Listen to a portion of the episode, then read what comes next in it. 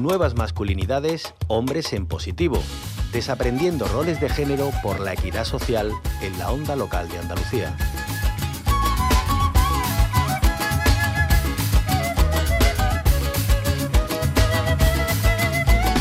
Yo puedo ser tu hermana, tu hija, Tamara, Pamela o Valentina. Yo puedo ser tu gran amiga, incluso tu compañera de vida.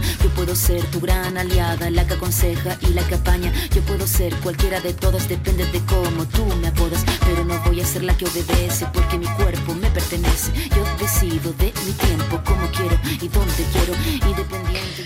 A las puertas del 8 de marzo, Día Internacional de las Mujeres, comenzamos una segunda edición de Nuevas Masculinidades, un proyecto con el que pretendemos seguir concienciando en la onda local de Andalucía y conociendo buenas prácticas y ejemplos de hombres que se unen y se organizan para repensar su papel en las sociedades cambiantes en las que vivimos, sociedades patriarcales que siguen exigiendo de forma diferente a hombres y a mujeres. Y conocer también cuál es la apuesta que hacen los hombres que quieren relaciones equitativas en todos los ámbitos. En lo personal, por supuesto, pero también en lo laboral, en lo institucional y en lo social. Estos programas se van a realizar de forma paralela a un taller online de masculinidades positivas que impulsen a los hombres a convertirse en agentes de cambio a través de la promoción de buenas prácticas. Y empezamos esta nueva edición hablando con quien va a dinamizar precisamente este taller online, Juanjo Poig, eh, psicoterapeuta integrativo y, y además con más de 20 años de experiencia en este campo. Juanjo, bienvenido a la Onda Local de Andalucía. Eh, muchas gracias, un gusto, un gusto estar hoy aquí contigo. Bueno, vamos a, a tratar de conocer más de cómo van a ser, cómo va a ser ese taller, pero también hablar de nuevas masculinidades, porque cuando hablamos de este concepto, es sin duda un concepto amplio, ambiguo, casi tanto como el de feminismo. Cuando hablamos de nuevas masculinidades, ¿tú en qué piensas? Pues buenísima pregunta, buenísima pregunta. Mira, yo cuando hablamos de nuevas masculinidades, lo primero que pienso es que el término no me termina de convencer, el de nuevas masculinidades. ¿Qué te chirría? ¿Qué que no te gusta? No me gusta esto de lo nuevo, Ya. no me gusta esto de lo nuevo porque creo que, que justamente eh, los hombres y las mujeres que nos estamos re- repensando nuestros roles de género y que estamos eh, buscándonos en una identidad que sea un poco más compleja, un poco más madura y que esté y que esté a la altura de, estos tiempos de gran incertidumbre y de, y de gran crisis ¿no? que nos está tocando vivir, que son unos tiempos muy interesantes, nos está pidiendo eh, digamos, un grado de, de, adultez o de madurez importante. Y yo creo que hay muchas cosas rescatables eh, de lo que no es nuevo. Entonces, eh, a mí lo de nuevas masculinidades no me termina de gustar y hay muchos autores que, que utilizan el término porque es un término con el que nos entendemos fácil. Eh, me gusta esta terminología de, de masculinidad, masculinidad positiva, ¿no? Que ha utilizado eh, Emma Mm. eh, para estos talleres. Me, me- me parece una etiqueta amable. Em, hay autores que hablan de masculinidad híbrida, de masculinidades diversas, ¿no? Em, bueno, primero yo creo que tendríamos que repensar el término Y que fuera un término más incluyente, porque también este término corresponde a una parte muy, muy estrecha de la masculinidad, ¿no? A una serie de hombres blancos, heterosexuales, de Occidente, em, y hay colectivos como, como el colectivo gay o el colectivo trans que mucho antes de que existiera el término nueva masculinidad ya estaban Mm. haciendo cosas muy nuevas Claro, y, ponían- y ya con- ponían en jaque, ¿no? El patriarcado con su sola existencia, claro. Absolutamente, absolutamente. Y de manera muy generosa, no, su movimiento no era un movimiento sectorial para esa minoría, sino que abrían camino. Eh, yo creo que los hombres que estamos en movimiento en relación con nuestra masculinidad somos grandes herederos, eh, primero de los movimientos feministas, por supuesto, y de, y de todo lo que han ido abriendo, y luego también de, estas de estas luchas eh, de los colectivos LGTBI. ¿no? Eh, mm. Y, y, y Cuando pienso en nuevas sí. masculinidades, por, por tomar tu pregunta y, y no quedarme en el aire con esta pregunta, claro que pienso en, en, en, en esta cosa, ¿no? De, de- de hombres más igualitarios en las relaciones, hombres más igualitarios eh, en, los, en los ámbitos de trabajo, pero también pienso, más que en los hombres, pienso en la masculinidad en sí, en, en cómo es este modelo de masculinidad hegemónica, patriarcal, como tú bien has dicho, en la que hemos sido socializados y qué mundo ha generado. Es decir, para mí cuando pienso en nueva masculinidad, pienso en mí como hombre y pienso en mis relaciones, pero también pienso en el mundo en el que estamos creando y en la urgencia de que fundamentalmente los hombres, porque creo que es la revolución que tenemos pendiente de los hombres, eh, nos apuremos a crear otro modelo de masculinidad que establezca también otro tipo de relaciones con, los ecosistemas ¿no? y con el mundo, no solamente eh, e, entre hombres y mujeres, ¿no? por salir de ese binarismo. y, Juanjo, vamos a pararnos aquí porque, claro, el patriarcado sin duda em, somete y perjudica eh, sobre todo y fundamentalmente a, las mujeres, pero a cualquier disidencia de género, de sexo que haya, cualquier eh, elemento que se salga de lo normativo, de lo heteronormativo. Pero ¿cómo limita y cómo determina también a los hombres? ¿Cómo eh, genera también carga sobre los hombros de los, de los hombres, de los varones, por decirlo así?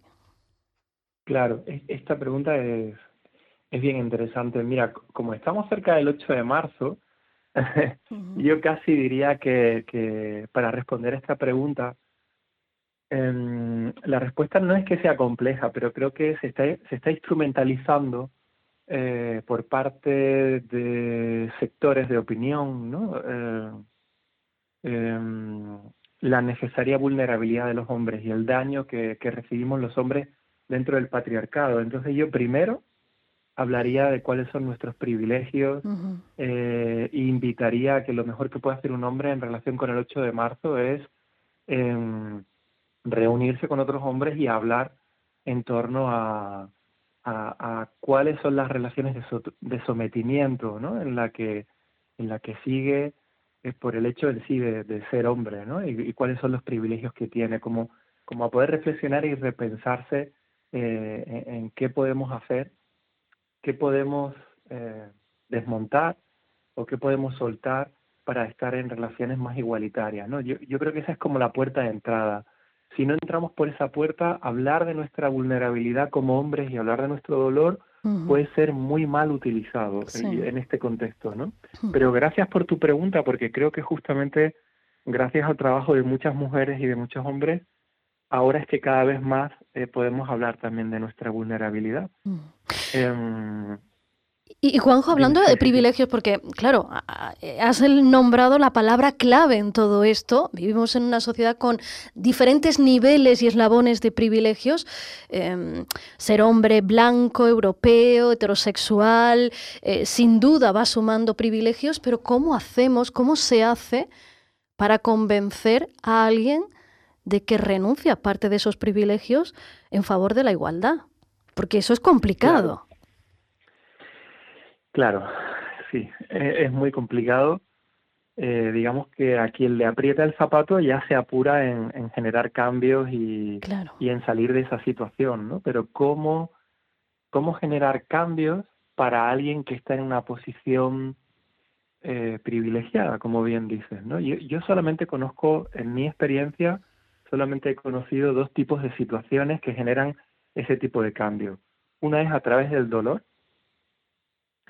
es decir, en este caso en concreto de los hombres, pues que los hombres seamos golpeados de tal manera por la vida, por una enfermedad de una hija, por una situación grave personal, por una crisis, eh, que nos coloquen en una situación de vulnerabilidad y que nos coloquen en una situación en la que eh, la desconexión que sufrimos por ser hombres y la, desconexión que practicamos debido a la socialización que hemos tenido, no porque seamos eh, mala gente por ser hombres ni, ni mucho menos, pero, pero por esa socialización, si no volvemos a reconectarnos y si no volvemos a sensibilizarnos, es muy difícil generar ningún cambio. Al no ser que venga la vida, nos golpee y nos traiga mucho dolor y entonces volvamos a, reconectar, aunque sea temporalmente. Esa es una vía y la otra vía es la de la conciencia. El poder hacer, eh, y esto no lo podemos hacer solo, eh, como dice el, sociólogo y activista Joaquín Aspiazu, ¿no? Necesitamos generar culturas de una incomodidad productiva. Necesitamos los hombres generarnos espacios seguros y espacios de sostén, pero que nos traigan una cierta incomodidad productiva, donde vayamos sensibilizándonos y abriéndonos a una conciencia de cambio, una conciencia de, necesitar em, bajarnos de algunas posiciones eh, de las que estamos solamente por el estatus que tenemos, ¿no? Naturalmente. Mm. Eh, Juanjo, decíamos que, bueno, que ha habido que, las nuevas masculinidades, las masculinidades positivas, son herederas de muchas luchas, las feministas por supuesto, pero también de colectivos como las personas trans, que con su mera existencia pues, han puesto en jaque eh, ese eh, estrecho molde del patriarcado. Mm, y se han ido dando pasos. Se habla ahora de determinación de género, se habla de consentimiento, por ejemplo, en las relaciones. Se hablan de un montón de cosas que hasta hace unos años mm, eran difíciles o, casi impensables. Pero parece que estos avances han ido a la vez aparejados de pasos atrás, de discursos de odio que se van enrocando, de acusaciones. Eh, ¿Cómo lo ves tú? ¿Crees que estamos avanzando pero estamos dando pasos atrás? ¿Cómo está siendo esto?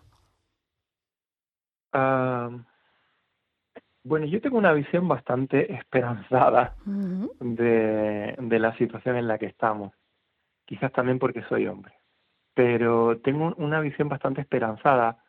Evidentemente, como te decía, y, porque este encuentro nuestro, esta entrevista que me haces, está muy cercana al 8 de marzo, lo primero que hay que, lo primero que a mí me gustaría dejar muy claro, si, si, si sumar mi voz sirve para algo, a, estos, estos movimientos es que queda mucho por hacer. Queda muchísimo, muchísimo, muchísimo por hacer. ¿no? Esto es lo primero, es decir, que, que necesitamos eh, seguir en este movimiento. ¿no? Y en la medida, en la medida que, los, que nos es posible, de, de una manera interseccional, que los movimientos de hombres puedan apoyar otros movimientos, puedan apoyar los movimientos feministas, puedan apoyar eh, otros movimientos eh, minoritarios, ¿no? Em, pero yo creo que, que hay un hay como un movimiento, hay una polarización. Yo creo que, que em, posiblemente, fíjate lo que voy a decir, me, voy a tirar eh, piedras a mi propio tejado, posiblemente el movimiento de, hombres, eh, y, no digo solamente a un nivel político, ¿no? sino los movimientos de hombres que, que están intentando ser más igualitarios, que están intentando construir una nueva masculinidad, una masculinidad positiva, es eh, demasiado frágil todavía, ¿no? Tiene, tiene poco peso todavía, ¿no? Y hay una, una enorme porción de hombres que no están representados en ningún lugar. Eh, hombres que están viviendo una transición de unos tiempos donde hay muchas cosas que afortunadamente están cambiando y que están cambiando muy rápido. Y quizás los hombres, y vuelvo otra vez a la palabra incomodidad, incluso los hombres que estamos hace años en estos movimientos, estamos muy cómodos entre hombres que, que ya estamos a favor de estos movimientos, ¿no? Y, y, justamente los hombres hemos abandonado una tarea, un trabajo quizás no el más grato, que es el de abrir espacios de diálogo, abrir conversaciones difíciles, a nivel social digo, ¿eh? ser nosotros los promotores quienes abrimos conversaciones difíciles con sectores de hombres que se están sintiendo amenazados, que están sintiendo miedo y que son emociones legítimas, toda emoción es legítima. Creo que lo que, lo que es un error es ignorar esas emociones y, y no duplicar el trabajo y no abrir todavía más espacios para, para dar lugar a esas emociones y poder abrir eh, conversación. Cuando no abrimos conversación, las ideas fundamentalistas se nos cuelan. Se nos cuelan y ganan. Eh, la historia es lo que nos cuenta la historia, ¿no? Las ideas simplistas, reduccionistas, las ideas de odio son, son muy adherentes, son muy adherentes. Entonces, creo que hay... Y cómodas, ¿no? Cuando además se, se pone en jaque tus privilegios, lo cómodo, lo fácil es, bueno, pues de repente adquirir el, rol de, víctima, que lo hemos escuchado, por ejemplo, en el caso de Vox, en el último tiempo, decir que, bueno, pues que eso, que los lobbies están presionando a los hombres, convirtiéndolos prácticamente en víctimas, ¿no? Y es un juego que, que está resultando está resultando hace décadas y es un juego que, que, está muy estudiado ya en Estados Unidos. Em, y, toda la influencia que se está teniendo ¿no? a través de redes y eh, en, generaciones de hombres em, que ahora pueden estar entre los veintitantos, ¿no? Diez y tantos, veintitantos, ¿no? Y, y aquí tenemos otras versiones, eh, no, no tan digitales, eh, con hombres que, que, están en otro rango de edad, ¿no? Pero la, pero la mecánica es la misma, ¿no? Mm. Pero insisto, yo creo que de nada sirve denunciar lo que está ocurriendo, de nada sirve nutrir el fenómeno de lo que está ocurriendo o, o, de nada sirve, digamos, como alimentar ¿no? el nombre de los partidos que están, que están interesadamente eh, generando estas dinámicas sino yo creo que lo que sirve realmente es que nos remanguemos a quien nos toca, insisto que este es un trabajo bienvenido todo, todo aquel o toda aquella que se quiera sumar, ¿eh? pero creo que hay una responsabilidad de estos movimientos de, de unifiquémoslo bajo la etiqueta de hombres por la igualdad, eh, de, de triplicar esfuerzos, de sentir que este movimiento es un movimiento urgente, y te digo, em, por eso te decía, ¿no? Que, que, eh, cuando pienso en una masculinidad positiva, una nueva masculinidad, pienso en las relaciones, pero pienso en el planeta. O sea, es urgente, desde este modelo de masculinidad que tenemos, eh, hacer otra cosa ya en relación con, con, con, el cambio climático o con la explotación de la tierra que, que está en la misma sintonía de la explotación de los cuerpos, y, y, específicamente la explotación de los cuerpos de las mujeres. Eh, para mí están alineados en la misma en la misma sintonía. Fíjate que escuchándote me acordaba de, de, esa frase que ahora no sé ubicar de una pensadora feminista que decía, no se trata tanto de que los hombres ocupen un espacio en el feminismo, sino que transformen su propio espacio, el espacio que ya ocupan, que es un espacio amplio. Eh, Juanjo, para terminar, ¿cómo va a ser este taller? ¿Cómo lo tienes planteado? Qué gran pregunta. Te hago preguntas pues, complicadas. eh, sí, pero muy interesante, muy interesante. El problema es que tenemos poco tiempo. Pues mira, me gustaría que este taller fuera una experiencia, que este taller no fuera una formación, digamos con unos contenidos previos, pensados, sino que sea lo que creo que en este momento estamos necesitando los hombres, que es dotarnos de espacios creativos y procesos creativos poderosos. Es decir, no adquirir un poco más de información, sino que podamos de verdad lanzarnos a un, a un proceso que sea transformador y que sea creativo, porque esta situación que estamos viviendo a nivel social y a nivel planetario eh, requiere de soluciones creativas, ¿no? no requiere de pequeños parches. Entonces me encantaría que pudiéramos contagiar eh, la pasión por, por generar una red de afectos entre hombres. Me gustaría que este taller eh, germinara, saliera una red de afectos de los hombres que participen ahí. Y me encantaría que, que los hombres que participan puedan dar pequeños saltos al vacío en su contexto, en su contexto, puedan eh, como hombres eh, llevarse herramientas y llevarse semillas muy útiles para impactar realmente en, en, sus ecosistemas y en los espacios relacionales y sociales en los que vive. Mm. Bueno, sin duda e, es importante repensar para empezar a cambiar las cosas. De eso va esto de las masculinidades positivas. Hoy queríamos empezar esta nueva edición de Nuevas Masculinidades hablando con quien va a ser uno de esos motores en ese taller online, Juanjo Poix. Que vaya muy bien, que, que, sirva y que ojalá que esas semillas broten.